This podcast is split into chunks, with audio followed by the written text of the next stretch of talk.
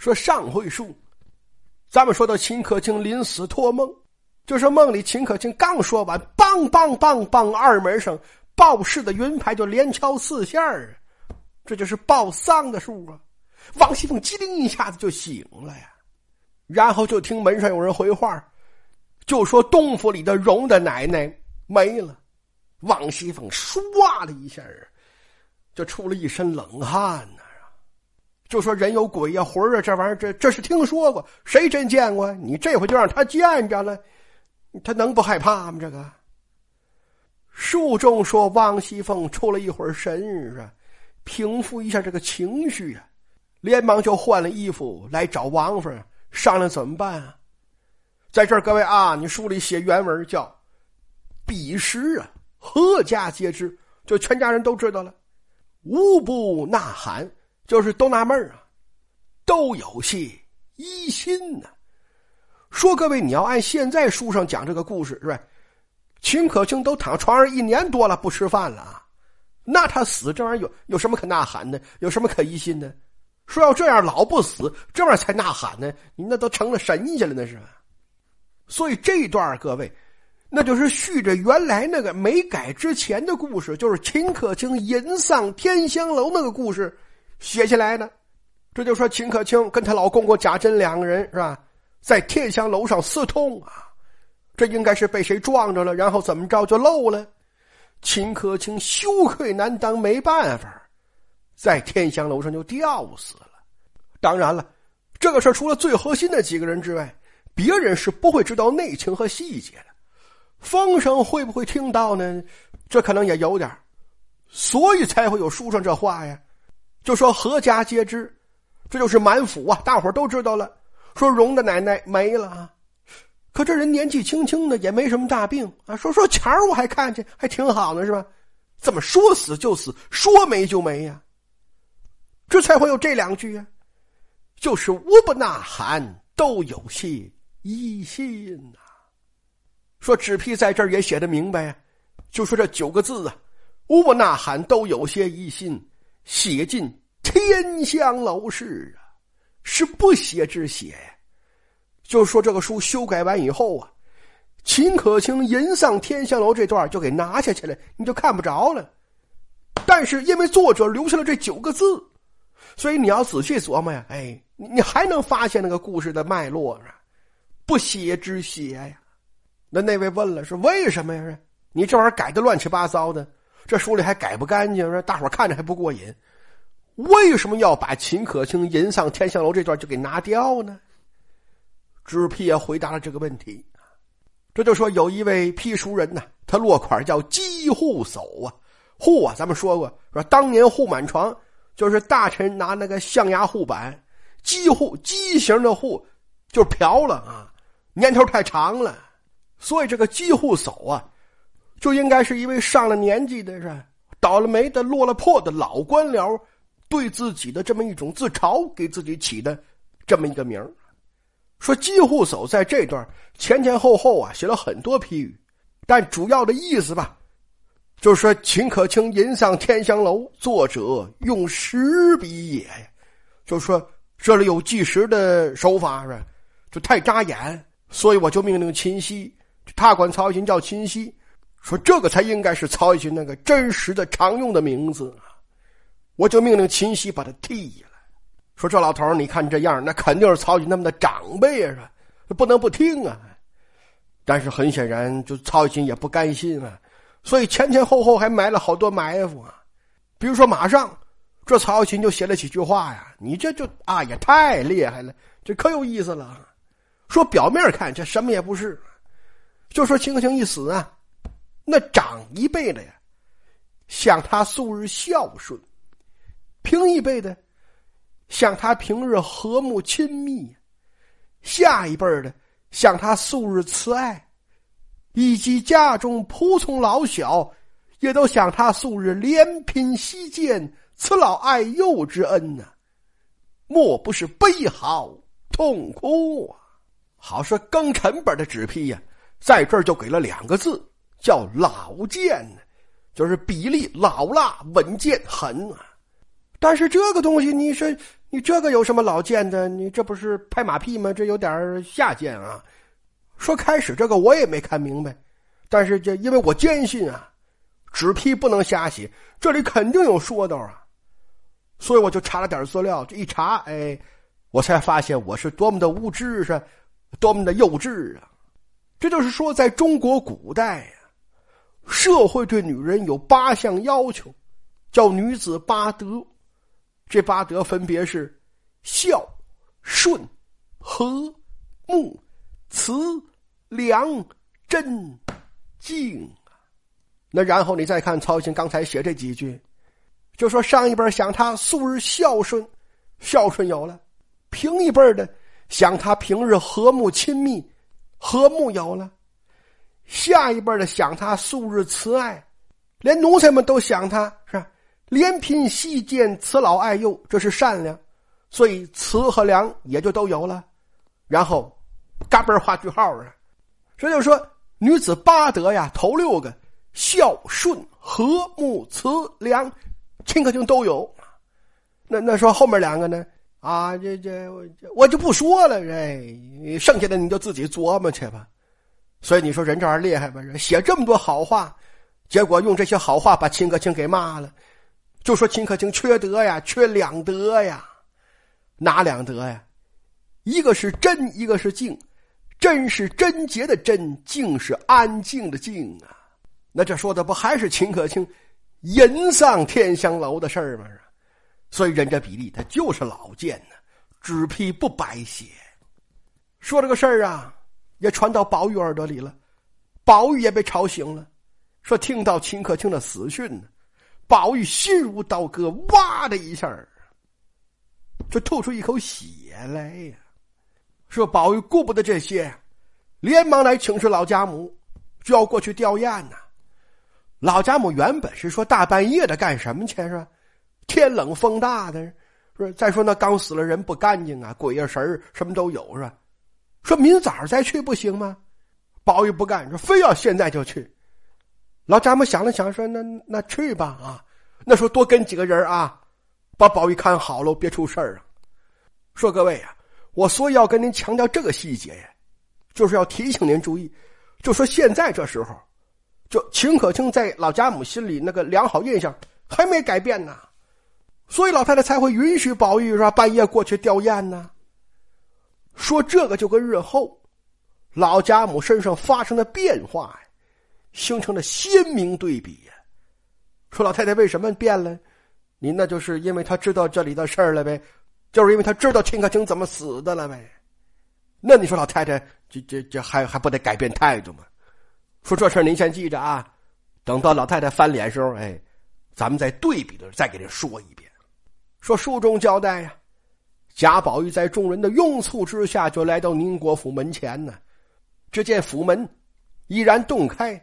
两边灯笼照的是如同白昼一般呢，乱哄哄，人来人往，里边哭声是震山摇月，就这么乱，这么热闹啊！书中说宝玉来至灵前，痛哭了一番呢，就一句话带过去啊，然后赶紧来见尤氏，这是贾珍的老伴儿，秦可卿的婆婆呀，说这是主要丧属啊。而且死的是女人，这是女眷呢，所以她应该负责接待呀。那宝玉得过来呀，得安慰安慰，说说话是吧？份子钱是不是放这儿就不知道了？是，反正这个程序得走。你可这玩意儿谁能想到？各位，说了原文啊，我给您念念啊，叫“谁知”就谁知啊，就意外呀，想不到啊。谁知尤氏正犯了胃疼救急，睡在。床上，然后就没了啊！就现在这出版物就画句号了，是吧？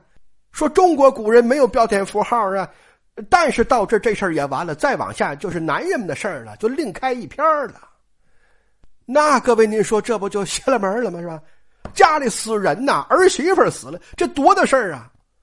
老婆婆就躺床上睡觉啊！啊，可能有人会说，你他不是胃疼吗？这书里写了是，那躺床上休息一会儿不行吗？各位。不行啊！说胃疼啊，你要么是老毛病是吧？慢性病，那你这个不耽误你招待客人呢？是吧？你就是靠炕上，你点个头，你招个手也行啊，也算你带且呀。但你看这个书里可是都没写，说尤氏看宝玉来，牙都没呲一下，就睡在床上。你说这不邪门吗？那说这个要是急性的是吧？就胃穿孔、胃出血，好还睡床上，那不得满床打滚啊？那个呀，说要是这种情况下，人看着还像睡着似的，哎，那省事了，这那就两棚白事一块办吧，那人不就完了吗？那不就吗？所以各位就哪有什么胃疼啊？那都是瞎掰呀！那个，这就是说尤氏这会儿啊，是两眼一闭，不闻。不问呐，好嘛？说这刚才说这外头哭的都地动山摇了，宝玉都赶过来奔丧了，乱哄哄，人来人往嘛。说了原话嘛，这都这么乱了。结果老婆婆还在这装植物人啊，说这个你按现在书里写的，就说秦可卿久病不愈而死，这你就理解不了啊。但是现在您知道这里有人丧了，这事就好说了。就说人丧怎么丧呢？就丧谁手里了？你那肯定就是丧尤氏手里了。就说这事百分之百，这是让尤氏发现了，弄不好都得是尤氏就亲自带人去逮的呀。那你说秦可卿还能活吗？所以咱们前面说跟您解释，就说给秦可卿看病那个大夫叫张有事，倒过来这叫事有张，这就是秦可卿的病因呢。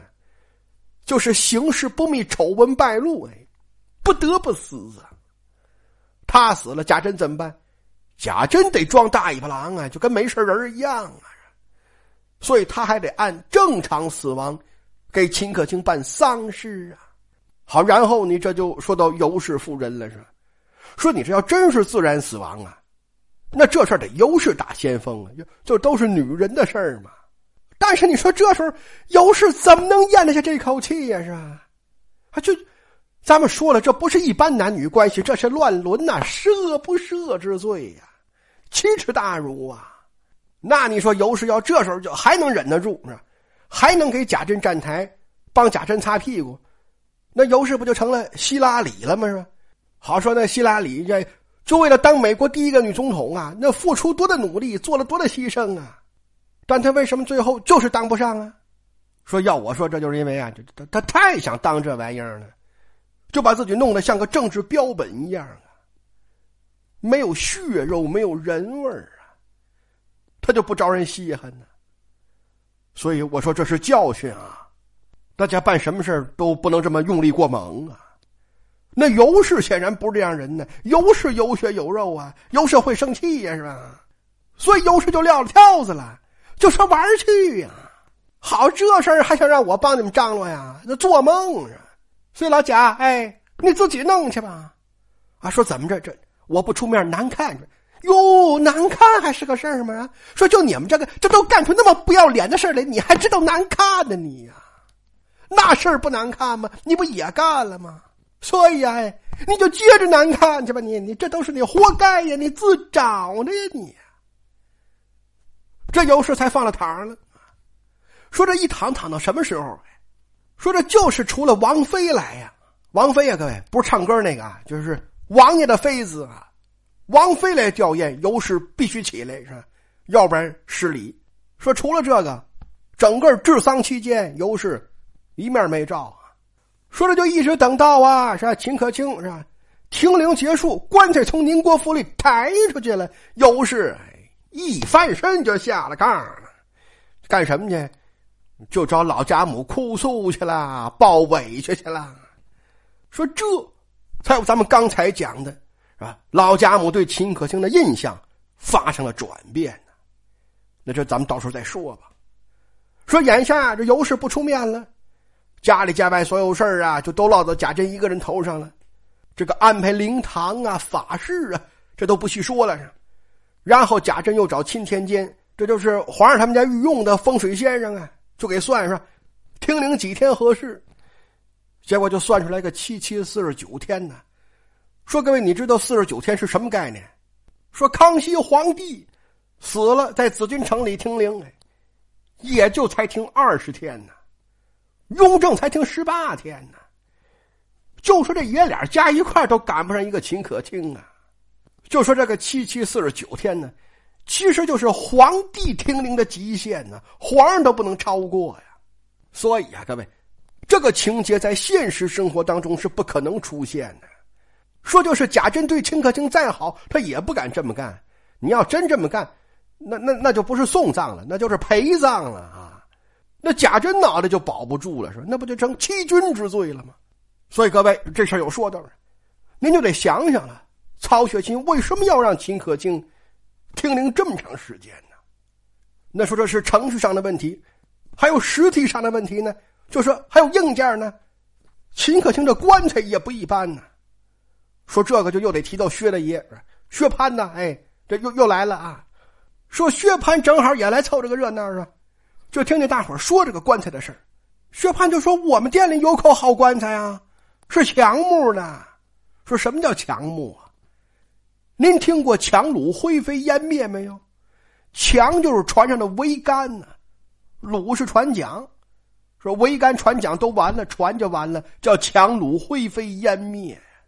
薛蟠就说：“这玩意儿本来就出在黄海铁网山上，做棺材万年不坏。原来是我爸爸在的时候啊，有位义中亲王老千岁订购的，但后来他就坏了事儿了，这玩意儿就没拉走，就放这儿了。说这玩意儿别人也不敢用，就就就一直留到今天。所以你要想用，归你得了。”贾珍说：“是啊，听着不错呀。”说：“拉来看看。”结果拉来一看，可了不得。书里原文说：“这棺材帮底儿约八寸厚啊，文若槟榔，味若弹射呀。拿手一敲，叮当作响，是有如金玉呀。各位知道这是什么东西吗？说《周礼》里有明确记载，天子的棺材才许用八寸厚的板呢，大夫的只能用六寸，老百姓就四寸板所以八寸板这就是皇上用的。”而且，什么叫文若槟榔，味若弹射呀？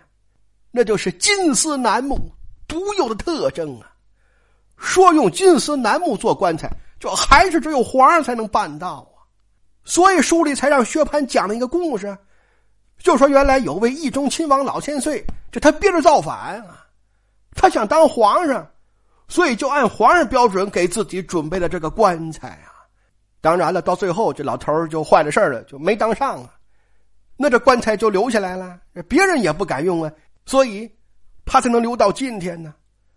这就是曹雪芹为这口棺材出场哎，提供了合理性啊。但是各位，这玩意儿给秦可卿用，你这不也也还是个奇怪的事吗？说各位，这就还是咱们刚才说的，他在现实生活当中就不可能出现呢。说老贾家要敢抬着这玩意儿是满世界溜达，那还是那话，到坟地就不用回来了，就一块埋了吧。那都是大罪呀，所以这里面还是有文章啊。说曹雪芹就这么写呀，还怕您注意不到，所以他特意安排贾政啊，又单独多说一句话，就说这玩意儿非常人可想啊，是不是就别给秦可卿用了？咱弄几块板拼吧拼吧，行不行啊？当然不行啊！说到了，秦可卿还是用了这个皇上专用的棺材那您就想想吧。曹雪芹为什么让他停灵七七四十九天？为什么让他用这个皇上的棺材啊？说各位，您可要知道啊，在帝制时代，军权的不是开玩笑的，所以他要不是真正指向了一位皇帝呀，就曹雪芹想都想不到这个，你信不信？那说他这个指向了这哪个皇上啊？说各位，您记着吧，咱说过，就是几乎手可写了，就说秦可卿上吊，这是。史笔也，就说这是真事儿，史实不是历史。好，那你就说吧，在那个年头，又是皇上，又上了吊的，那那还有别人吗？所以呀，秦可卿指向的，必定就是在煤山上上吊殉国的大明末帝冲。